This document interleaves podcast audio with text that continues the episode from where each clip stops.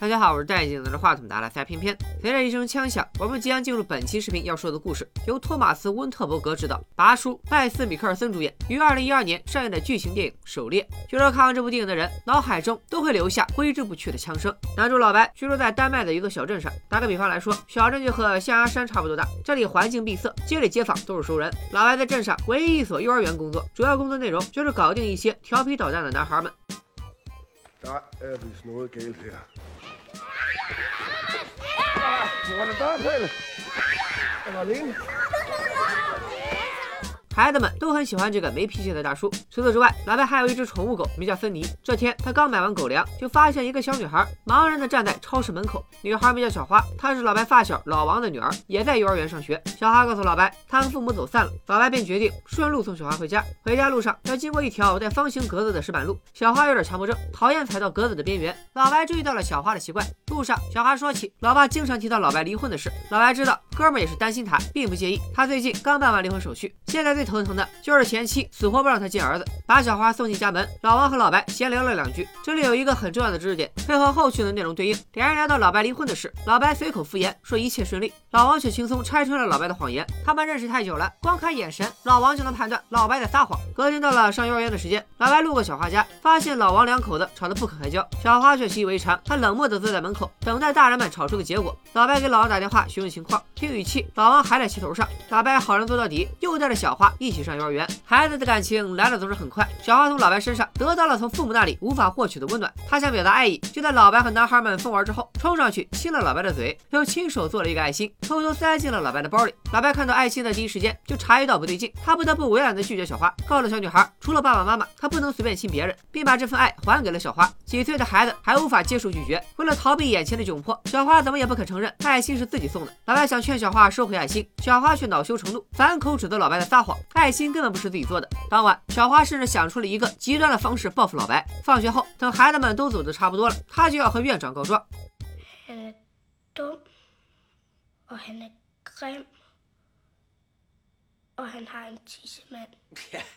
院长本来没当回事儿还开玩笑说那玩意儿所有男的都有啊。小花又接着向院长强调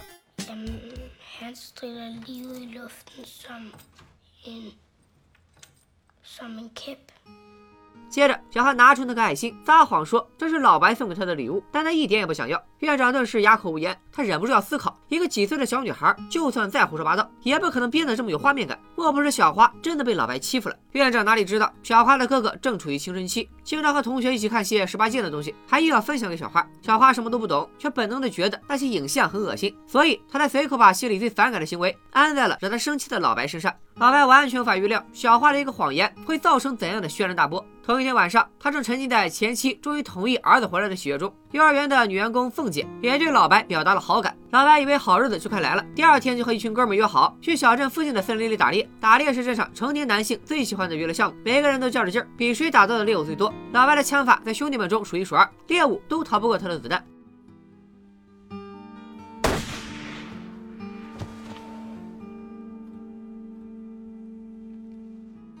今天的老白抢尽了风头，晚上正好和哥们儿喝点小酒庆祝一番。一起参与打猎的人里也有老王，老王喝得醉醺醺，搂着老白要唱《朋友一生一起走》，老白却嫌弃的表示：“谁要跟你一起走？还有人等着我过夜呢。”凤姐想和老白更进一步，老白当然乐意配合，不过这里不是剧情重点，我自己看看就得了。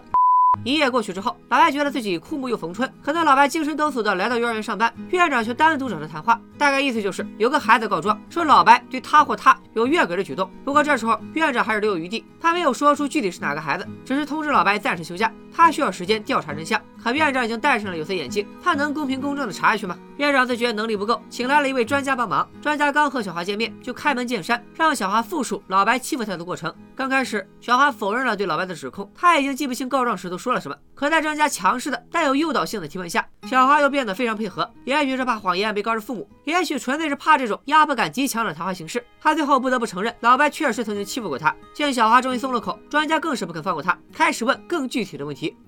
Kan du huske, om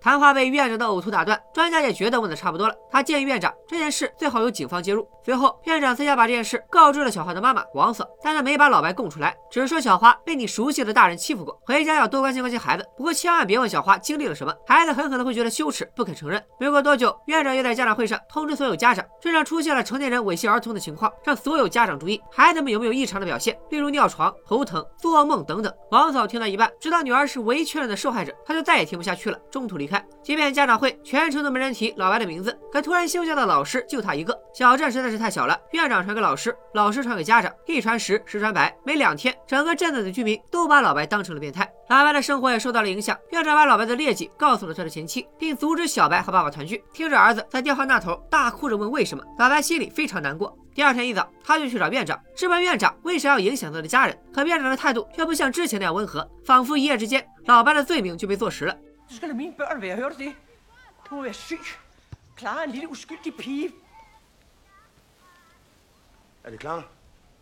院长一个激动，暴露了小花。老白赶紧去找老王解释，他认为这么多年哥们儿，老王一定会信任他，只要在一切变得更糟之前和院长说清楚，也许会阻止事态发酵。可老白完全没有意识到，老王也被谎言动摇了。在老王眼里，女儿就是纯洁无瑕的小天使，天使怎么可能撒谎呢？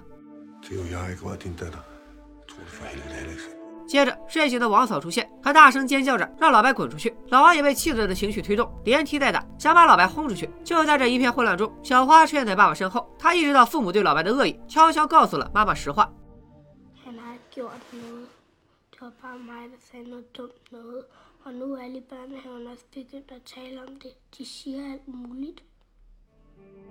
可此时王嫂只觉得女儿受了刺激，大脑让小花暂时忘了被伤害的记忆。于是小花的澄清没起到任何作用，事情还是往无法挽回的方向发展了。院长和一众老师面谈了凤姐，他们告诉凤姐，许多家长都表示自己的孩子有被猥亵的后遗症，比如尿床或者做噩梦。而老白的确有单独送小花上学、单独和其他孩子相处的机会。他要让凤姐仔细考虑和老白的关系。凤姐本来不信，可转天他来老白家约会，小花却在未经父母同意的情况下又来老白家找老白。她只是单纯的想带芬妮出去遛弯，可现在全镇都视老白为过街老鼠。老白为了避嫌，不得不拒绝小花。小花意识到他再也不可能和老白回到从前，哭着告诉老白，他完全不记得老白伤害过他。其他人也是一样。老白心头一惊，怎么还扯出其他人了？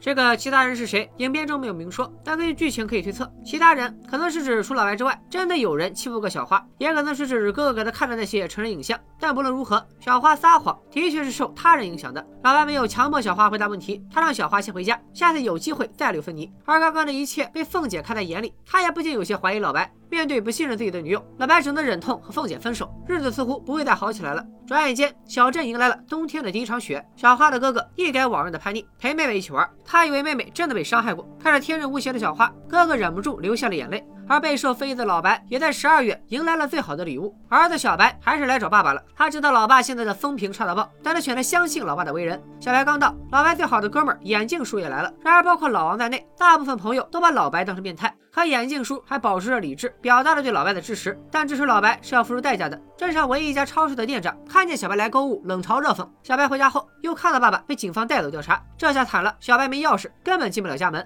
情急之下，他只好来到老王家，因为老王和老白的关系很好，又住的离自己家最近。小白想着老王有他家的备用钥匙，正好顺便求求老王夫妇相信爸爸。但老王一见到小白，就说自己没什么备用钥匙。夫妇俩对老白依旧嗤之以鼻，这可怎么办？小白只好寄希望于小花。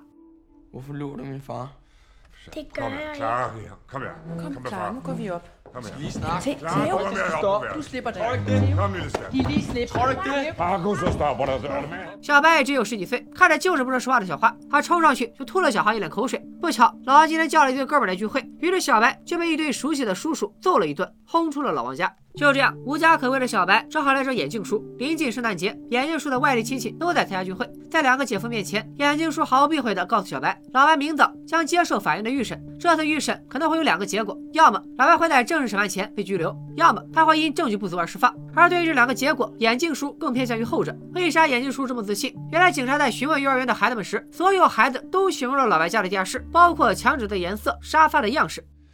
Men da politiet så kørte hjem og undersøgte jeres hus her i formiddags, så fandt de ud af, Markus,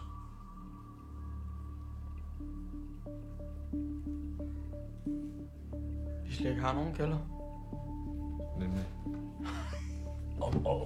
这就证明孩子们的话有时并不可信。大人们都以为孩子不会撒谎，可遗憾的是，他们不仅会串通撒谎，还能把谎言说得绘声绘色。这一晚，小白是在眼镜叔家。早上醒来，眼镜叔就坐在他床边，并且带来了一个天大的好消息：老白被无罪释放，现在就在回来的路上。小白迫不及待地去路口接老爸，父子俩亲密相拥，终于可以松一口气了。可是老白的喜悦没能维持太久。傍晚，他正在厨房做晚饭，父子俩难得享受亲子时光。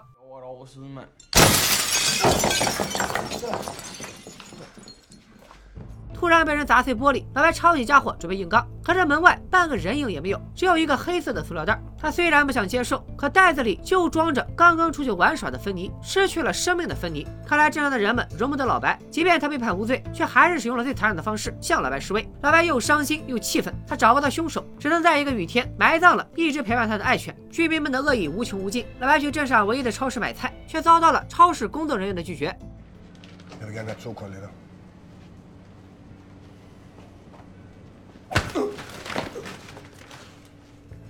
原来河山的居民不知道从何时起同仇敌忾，人人都要踩老白一脚。老白想为自己搏一搏，结果又被店员们痛打一顿。幸好这次他没有忍气吞声。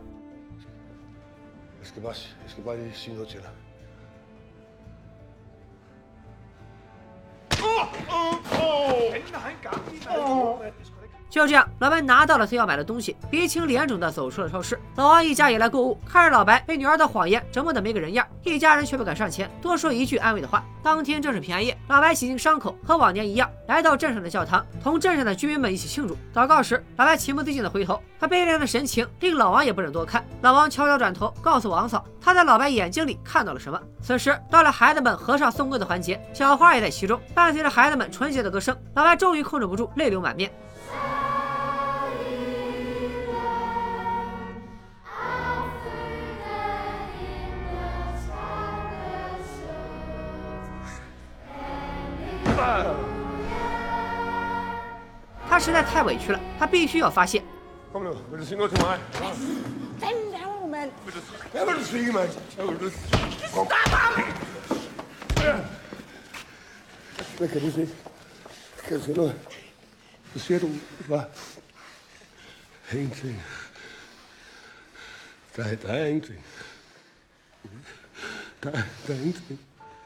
虽然这是一次老白单方面的输出，可昔日兄弟的爆发还是让老王感慨良多。因为本片开头老王就说过，只要看着老白的眼睛，他就能确定老白有没有撒谎。也许他早就该相信老白，只不过他也被假象影响了判断。回到家中，小花在半梦半醒之间看见了可爱的芬妮，他还不知道他再也不能带着芬妮去遛弯了。这时老王出现在门口，在梦中见到芬妮之后，小花误把老爸当成了老白，他低声呢喃老白的名字，小声说着。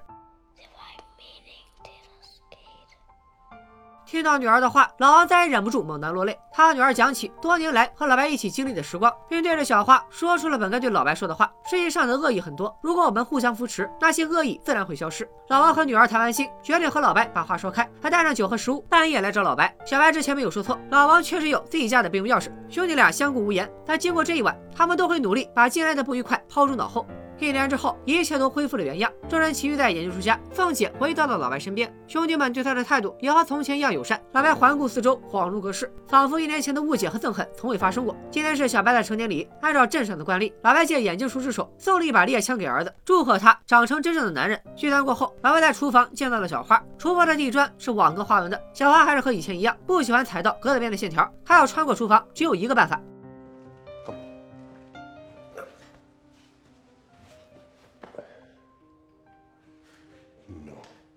Helt forsigtigt. Med meget lange skridt. Så klarer vi den.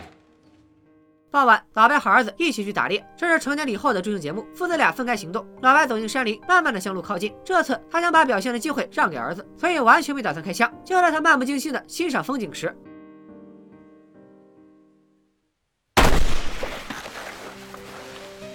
这一枪就是冲着老白来的，逆着光，老白看不清开枪的是谁。不过还好，对方没有开第二枪，估计只是警告他一下。短暂的冲击过后，老白再度清醒地感受到，他早就成了小镇上唯一的猎物，暗处满是枪口，充满威胁。这个小镇对老白的恶意，即使过了一年，还是没有结束，或许永远都不会结束。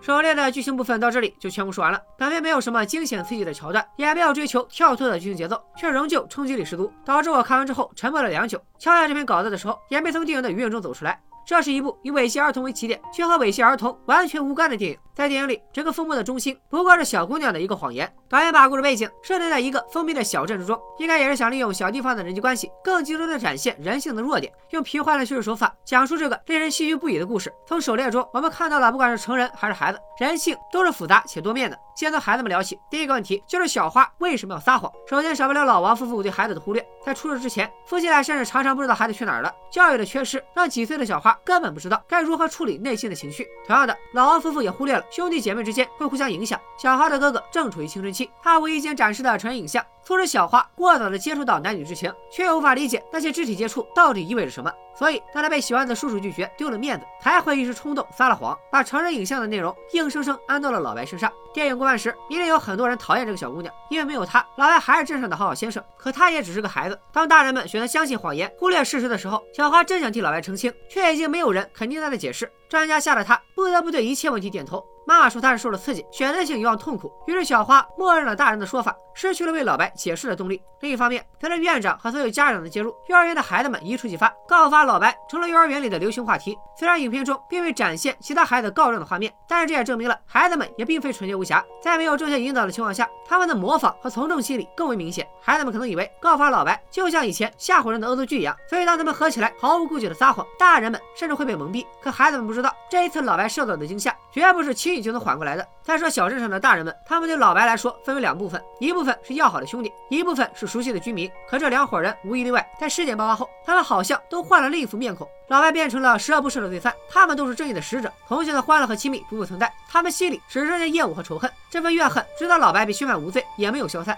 狩猎，狩猎，到底谁是猎人，谁是猎物？到这里似乎已经有了答案。全城的无知居民人手有枪，而无辜的老白只能任人欺负。我们引以为傲的理智和客观，在人性被试探的时候，终究不复存在。这部电影让片片想起了自己小学一年级的时候，有个同学丢了一块橡皮，他认为是班上一个成绩很差的女生偷的。为什么呢？因为成绩差的同学大多不被老师喜欢，所以同学们也会跟着欺负他。更可怕的是，后来所有丢了东西的同学，得有七八个吧，都认为自己丢的东西是被这个成绩差的女生偷的。这件事对我的影响挺大的，因为我当时也丢了一支铅笔。面对老师的质问，我不懂啥叫从众心理，啥叫独立思考，啥叫人言可畏。我只是说了实话，我确实不知道自己的铅笔去哪儿了。结果当天晚上，我就在自己的卧室里找到了。那一年我才七岁，当时就觉得这个世界太复杂了。狩猎的故事或许并不仅仅发生在电影里，它很有可能发生在你我身边，发生在明天的社会新闻、微博热搜上。所以，还是希望不管大家看到多么辛辣的、刺激的言论，都能在冷静过后做出自己的判断，不要人云亦云、随波逐流，不要让更多无辜的人成为猎物。